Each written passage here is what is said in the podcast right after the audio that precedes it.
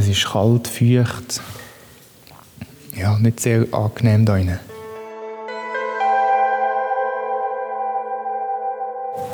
Und es hat schon etwas Gruseliges, aber auch etwas Faszinierendes, wenn man da drinnen ist. Es ist ganz ruhig, es hallt. Es hat da so einen kleinen See und irgendwie kann man da, man sieht, man könnte noch weiter, aber man muss dann da durch den See durch. Bin in einer Höhle zu Baumen im Zürcher Oberland. Man sagt dieser Höhle auch das Hagheerenloch. Ein Drache hätte es da hinter einer geheimen Tür und einen unglaublichen Schatz. Aber eins nach dem anderen. Es ist ein grusiger Herbsttag, kalt ist es, es regnet ein bisschen und wir sind mit den guten Wanderschuhen den Wald aufgelaufen, bis wir zu dieser Höhle gekommen sind. Mit dabei ist wie immer der Simon Bergins.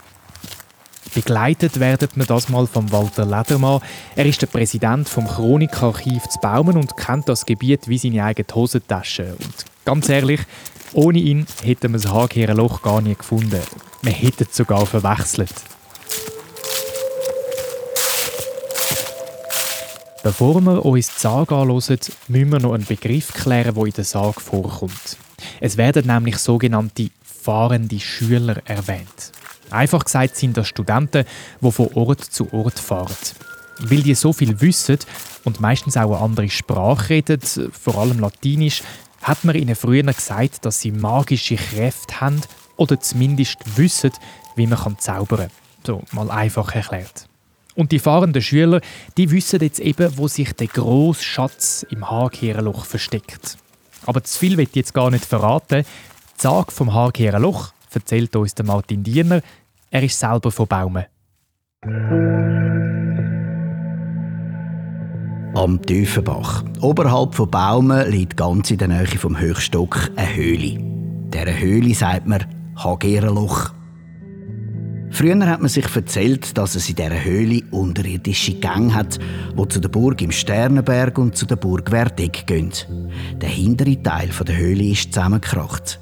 Aber genau dort sind vor langer Zeit die unterirdischen Gänge durch und die Höhle ist in dem Teil, wo zugeschüttet ist, auch sehr gross gewesen. Man hat aber nicht einfach so können dort hin, sondern der Eingang zu diesen Gängen war von einer Tür aus Eisen verschlossen. Gewesen. Fahrende Schüler haben einmal erzählt, dass hinter dieser Tür ein grosser Schatz liegt. Nur kann kein sterblicher Mensch je zu dem Schatz kommen. Weil erstens hätte sich eine schwarze Schlange um drei schwere Riegel an der Tür geschlängelt und zweitens liegt hinter der Tür ein grausamer Drache. Nur wer sich mit dem Teufel zusammentut, könne den Schatz holen. Jetzt hat einmal vor langer Zeit ein armes Mädchen in dieser Gegend gelebt. Das Mädchen war in einen reichen Bursch verliebt und die zwei haben sich heimlich geschworen, einander mal zu heiraten. Aber der Vater von dem Bursch hat nichts von dem wissen, weil er das arme Mädchen verachtet hat. In seiner Not ist das Mädchen darum zum Hagerer Loch ohne jemandem etwas zu sagen. Sie hat dort einen Teil vom Schatz holen, zum auch reich sein und dass der künftige Schwiegervater sie doch noch ein bisschen schätzt. Vor der Tür aus Eisen hat sie angefangen zu beten und die Schlange und der Drache haben sich zurückgezogen. Sie ist zum Schatz und hat ihre Tasche gefüllt mit dem kostbaren Schatz. Jetzt hat sie aber vor lauter Schatz einen kurzen Moment vergessen zu beten. Und schon hat der Drache das Maul aufgemacht, sie geschnappt und das Mädchen verschluckt. Ihrer Seele hat der Drachen aber nichts machen. Als weisse Tauben ist sie zu der Höhle raus, dreimal ums Haus von ihrem Geliebten geflogen und ist dann in den Himmel rauf.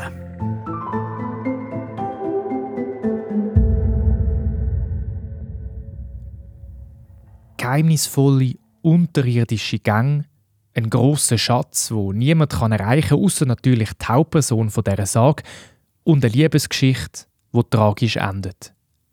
Die Sage vom Hagherer Loch ist nicht nur eine spannende Geschichte, sondern sie ist auch voll mit Symbolen, wo der Sage noch mehr Tiefe geben. Über diese Symbol, über die redet man gerade noch und befragen dazu einen Erzählforscher. Zuerst geht es aber zurück in den Wald, wo Simon und ich unterwegs sind. Ja, eben. Ja, wenn es was dann träuflich wird,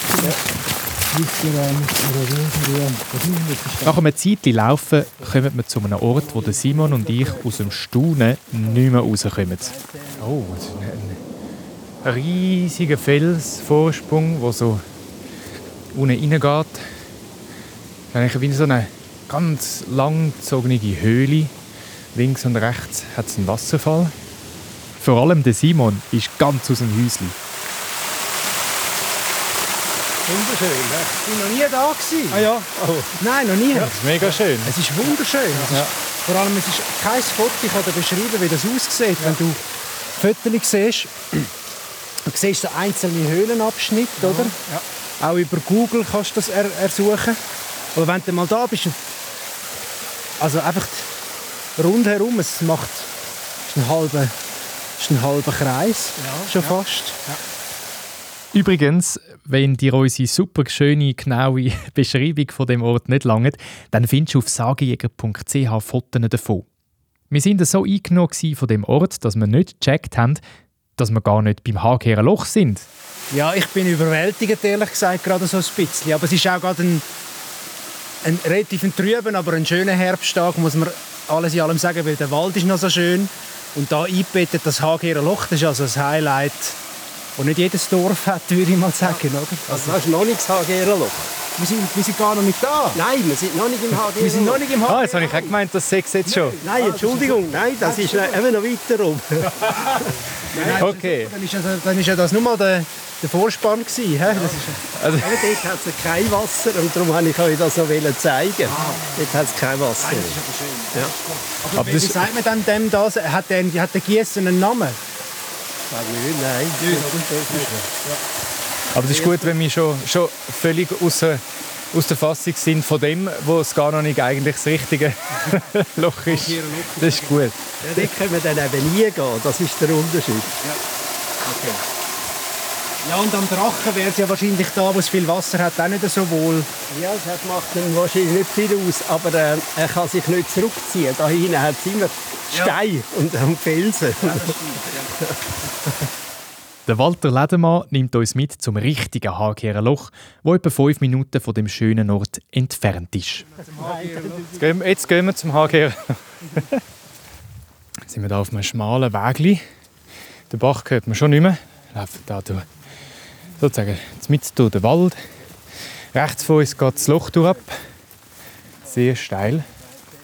Geografie da ist wirklich ganz speziell. Immer wieder sehen wir Erdrutsche, die es da etwa die soll geben weil die vielen Bäche und Flüsse den Boden immer wieder unterspülen und die Hänge dann nachrutschen. So ist auch der erste Ort entstanden, wo wir mit dem Hagerer Loch verwechselt haben.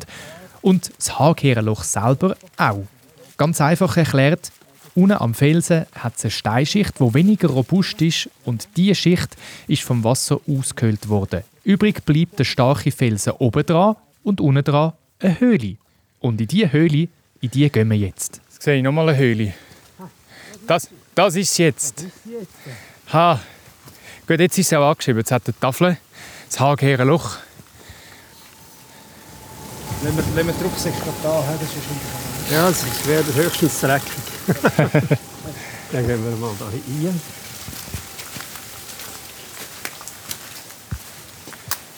Ja, da wird es schnell dunkel. Wow, das ist ja mega groß. Ja, sie ist groß. oh, und schliffrig ist es auch. Ja, sie ist sehr, sehr schliffrig, ja. Seht ihr etwas? Ja, danke, es geht ja, Wow, das ist so äh, eine Art... Lehmig? Ja, sehr lehmig, ja. Sehr lehmig, sehr schliffrig. Ein, ein, kleines, eigentlich ein kleiner Teich da rein. Das ist lustig mit dem, mit dem Lehm unter den Schuhen. Ja, ja, es gibt natürlich furchtbar dreckige Schuhe. Also da sieht man ein paar Fußabdrücke da im Lehm. Wenn ich mit den Schülern dahinter gegangen bin, dann sind sie nachher gemauert ja. Und sie hat natürlich den Plausch, also Barfis dann da in dem Lehm rumstehen. Äh, ja, das glaube ich. Und dann sind sie zwischen den Zehen raufgekommen ist, die einen immer Freude gehabt, den anderen haben es eher geruselt. Geht es dort dann noch weiter? Also da rechts über? Da geht es theoretisch noch weiter hinten. Da kommst einfach nicht, kommen wir nicht dazu, ja. oder? Aber es geht schon. Aber schau, dort hat jemand so eine, eine Art ähm, Bruckboot mit ein paar... Eine Brücke, ja. Eine Bretterbrücke. Ja, mit Brettern über den... Das ist jetzt aber Krüchen nicht drüber. Ja, ja. Oh. Ah gut, aber da hört es da hört's nachher auf, da hinten. Ja, ich weiss es nicht. Irgendwie im Dreck hinein geht es vermutlich dann schon noch irgendwo weiter. Wir sind so gut es geht bis an den hintersten Zipfel der Höhle gewatschelt, aber eine geheimnisvolle Tür haben wir nicht entdeckt. Der Simon und der Walter Ledermann sind dann nach einem Zeitchen wieder raus und ich bin noch alleine drinnen geblieben. So allein in dieser Höhle, ohne Licht, wirkt der Ort schon ein bisschen verzaubert auf einem. Mit einem Seele, wo sich der Ausgang drin spiegelt und mit einem Platschen von den Tropfen, wo von der Decke in das Seele hineingehen. Das hat schon etwas Gruseliges, aber auch etwas Faszinierendes, wenn man da innen ist. Es ist ganz ruhig, es hallt. Es hat da so einen kleinen See und irgendwie kann man da, man sieht, ah, man könnte noch weiter, aber man muss dann da durch den See durch. Da, hinten könnte es noch weitergehen. Erstaunlicherweise, wenn man eine Taschenlampe dabei hat, dann sieht man natürlich gut, aber auch wenn man keine dabei hat und ein bisschen wartet und wartet, bis äh, die Augen sich da gewöhnt haben an die Dunkelheit, dann sieht man recht weit hinter, man kann recht weit hinter laufen. Und da kann man sich schon vorstellen, wenn jetzt jemand keine so eine Taschenlampe dabei hat, sondern vielleicht nur ein Kerzchen oder gar kein Licht, sieht man, dort hinten geht es noch weiter. Was ist eigentlich dort? Ah, ich komme nicht an, weil es hat einen See, also Wasser dazwischen. Kann man sich das schon vorstellen, dass da hinten nochmal Keimgänge sind und irgendwo ist dann die Tür, wo jetzt zwar zugeschüttet ist, aber das muss da hinten irgendwo sein. Währenddem ich so allein in der Höhle bin, komme ich ins Nachdenken. Die Sage über das Hagheere Loch ist schon sehr speziell und wir haben es am Anfang ja über die fahrenden Schüler gehabt. Der Sebastian Dümling, das ist ein Erzählforscher von der Universität Basel und Würzburg und er erklärt uns, was es mit der Figur vom fahrenden Schüler auf sich hat. Die fahrenden Schüler sind Figuren des Außens, also die kommen von außen und das ist ja eigentlich ein Widerspruch. Warum wissen die, wo der Schatz in diesem, in diesem Ort ist, an diesem wahrscheinlich auch sehr abgeschnittenen Ort, woher wissen die das? Und das zeigt schon an, dass dieser Schatz dass, dass das nicht ganz, nicht ganz koscher ist mit diesem Schatz. Also, dass da, dass es eben nicht eine, eine lokale Autorität und Ehrfigur ist, die das sagt, also nicht der Dorffahrer oder der, der Amtmann oder eine andere Figur, der, Ort, der, der, der man vertraut, sondern es sind diese Skolaren, die sind nicht ganz, die sind nicht ganz geheuer, dass die das anzeigen, diesen Schatz und auch das Wissen, was sie natürlich haben, ist ja völlig widersprüchlich. Warum sollen die das wissen? Das zeigt an, dass da irgendwas nicht ganz, nicht ganz in Ordnung ist mit diesem Schatz. In der Sarg kommt das Mädchen ja zum Hagherer Loch und findet die Türe aus Eisen. Bewacht wird die Türe zuerst von einer Schlange und hinter der Türe ist ja noch ein gefürchiger Drache. Das sei kein Zufall, dass genau diese zwei Tiere vorkommen, sagt Sebastian Dümling. Der Grund, warum die Schlange in den monotheistischen Religionen das Böse schlechthin ist, oder das ist, weil die Schlange kriecht und sie ist am weitesten entfernt vom Himmel. Und es gibt kein Wesen, das so weit entfernt ist vom Himmel wie die Schlange. Und die Schlange ist ja nicht zuzuordnen. Die Schlange hat keine feste Form. Man weiß gar nicht, also ist die Schlange eine weibliche Figur, ist es eine männliche Figur, es wird dann Später wird es dann als, als Frauenfigur gelesen, aber das weiß man gar nicht. Sie hat kein Fell, sie hat keine Beine, sie bewegt sich, also sie ist eine ganz hybride Figur, eine uneindeutige Figur, die ganz weit entfernt ist vom Himmel. Und der Drache sieht auch ein bisschen aus wie eine Schlange, hat so die gleichen Charakterzüge. Er ist einfach noch eins gefürchiger. Der Drache ist eigentlich eine Art Superschlange, weil der Drache alles Uneindeutige der Schlange nochmal potenziert. Das ist der Zusammenhang und es bildet dann im, in dieser Sage ganz schön eigentlich einen so einen kleinen Kosmos des Bösen. Also unten ist die Schlange, die ist böse, oben ist der Drache, das ist böse. Also es ist eine Einebnung durch das Böse und durch das eben durch und durch vom, von Gott abgewendete. Und das Gegenteil vom Drachen oder der Schlange ist in der Erzählforschung Taube. Und die kommt ja auch in der Sage vor, nämlich ganz am Schluss, wo es heißt: Ihrer Seele hat der Drachen aber nichts machen Als weisse Tauben ist sie zu der Höhle raus, dreimal ums Haus von ihrem Geliebten geflogen und ist dann in den Himmel rauf. Es ist also kein Zufall, dass am Schluss noch eine Taube in der Sage vorkommt. Sie ist ein Zeichen für den Heiligen Geist, sie ist ein Zeichen für, auch für die Treue, für die Liebe, wegen des Gurren, des schönen Lorenz. Aber sie ist vor allem ein Wesen, das uns verbindet mit dem Himmelsreich, mit dem Himmelreich, die Taube, weil sie eben nach oben fliegt und in, man muss darauf mal schauen, in so einer mittelalterlichen Ikonografie auf Bildern sieht man ganz häufig die Taube senkrecht in der, senkrecht in der Luft. Das zeigt, die geht ganz steil nach oben.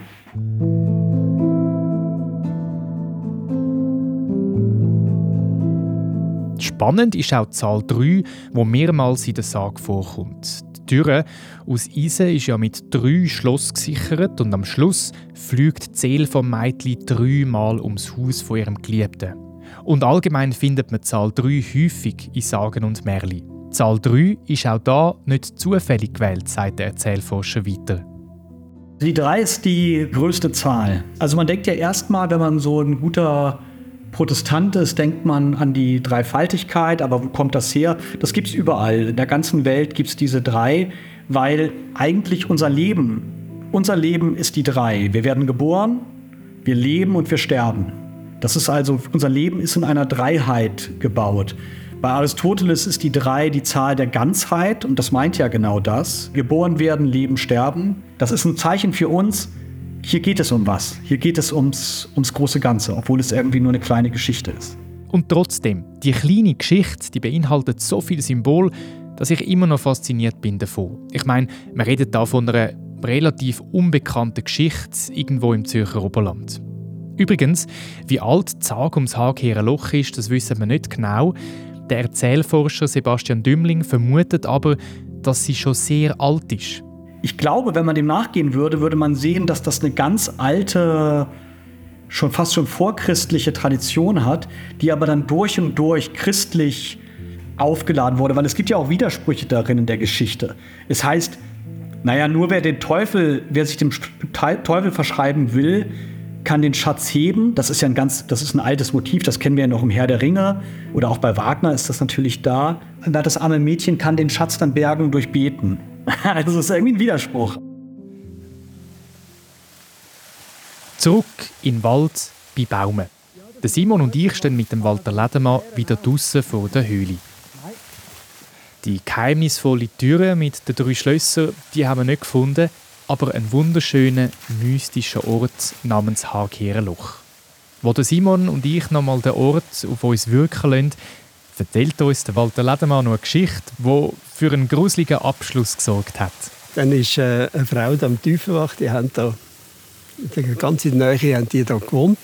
Und dann nachher ist irgendwie die Großmutter ist gestorben und die hat das Gebiss gehabt. Und dann nachher, was machen wir mit dem Gebiss und so. Und dann nachher haben sie gesagt, ja, ja, ja, wir tun sie, das Hagerer Loch hindern. Und so haben sie die, das Gewiss irgendwie da im, im Hagerer Loch hinein einfach versenkt. versenkt und vergraben. Ich weiß es auch nicht genau. Und dann äh, äh nach Knochen von irgendwelchen Tieren, was äh, vielleicht Küngel äh, vielleicht haben sie Küngel geschlachtet oder weiß es auch nicht was. Und, äh, und das haben sie dann auch dahinter da und haben dann gedacht, ja, vielleicht in späteren Zeiten, wenn dann irgendjemand kommt, dann findet er da Knochen da hinten und das ist dann spannend. also quasi die Leute, die Leute, die Leute verkaufen, sagen vielleicht Drachenknochen oder irgend Drachenknochen oder, oder ein Gebiss von, von früheren Leuten, die da mal gehuset haben. Mal ja, wobei, äh, früher hat man ja kein Gebiss gehabt.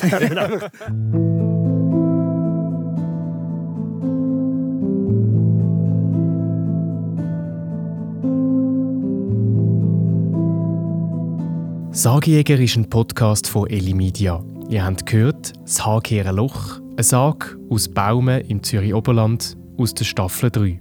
Produktionsleiter, Konzeption und Schnitt Andreas Wulschläger. Mitarbeit und Recherche Simon Bergins. Ansprechpersonen für Erzählforschung Sebastian Dümling und für den Ort Walter Ledermann. Die Musik kommt von Milo Stegmann. Wenn ihr Anregungen habt, schickt uns ein Mail an sali.sagenjäger.ch oder schreibt uns auf Instagram oder TikTok. Mehr Infos auch in den Show Notes. Die Folge ist unterstützt worden von der Gemeinde Baume und der Stiftung Pro Sternenberg. Danke vielmals.